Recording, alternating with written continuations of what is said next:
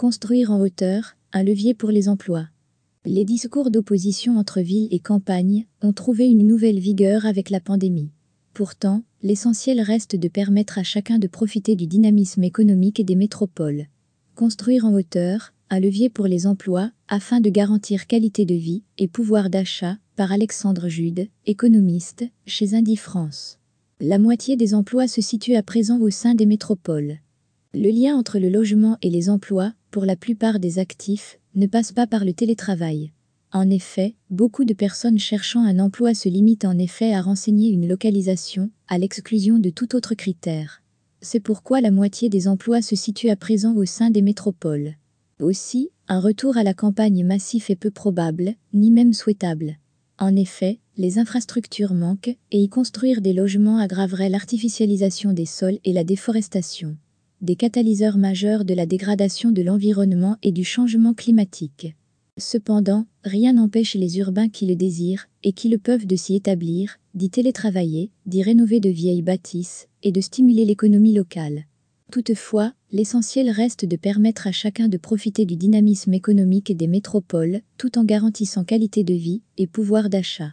Maires et présidents de métropoles ont les moyens d'agir, en coordination avec l'État et les citoyens eux-mêmes. Ils peuvent mettre en œuvre de nouvelles formes de construction urbaine. Le coût du logement, un handicap pour les emplois. C'est un fait bien connu, le coût du logement dans les métropoles est prohibitif pour beaucoup d'actifs.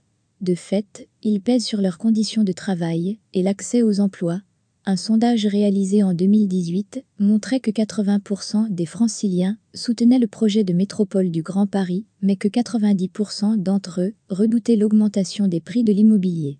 Les plus modestes, mais aussi les jeunes, actifs ou étudiants, et ceux qui ne peuvent pas télétravailler, subissent des trajets quotidiens longs et parfois pénibles.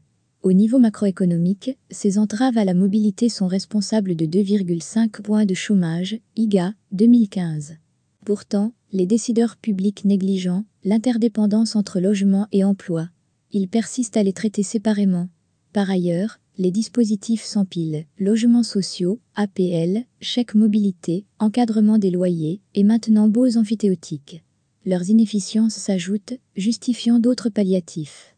Ainsi donc, l'ensemble finit par constituer un système inefficace. On finit par oublier que traiter ponctuellement les symptômes ne suffit pas à guérir la maladie. Le logement engloutit à présent 30% du revenu disponible brut des ménages et la Fondation Abbé Pierre comptabilise près de 4 millions de personnes mal logées. Construire en hauteur, un autre modèle vertueux est possible. Au vu de ces résultats, mieux vaut couper court à la politique actuelle du logement. Aussi, pour rapprocher les actifs des emplois, tout en mettant fin à la crise de l'offre, la construction verticale des métropoles paraît incontournable. Elle fait polémique en France, où elle est assimilée aux barres d'immeubles, dans les banlieues ou aux tours peu esthétiques construites à Paris. On pense aux Olympiades ou au front de Seine. Cependant, il existe d'autres exemples. Citons les villes de Chicago et New York, où les constructions en hauteur font partie de l'identité de la ville. C'est aussi le cas de Londres, qui a su concilier avec pragmatisme, gratte-ciel contemporain et monuments historiques. Les métropoles françaises ne doivent pas rester à l'écart de cette révolution urbanistique. Pour le moment, force est de constater que la vision d'ensemble n'est pas au rendez-vous.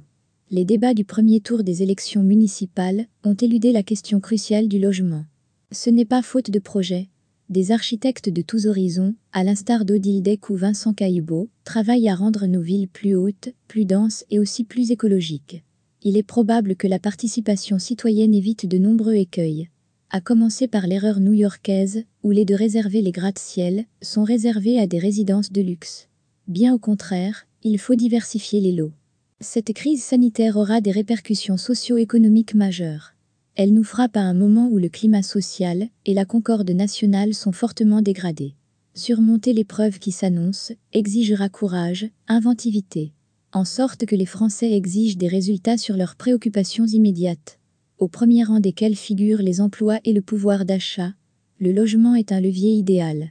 Indy est le premier site d'emploi enregistrant plus de 250 millions de visiteurs uniques chaque mois.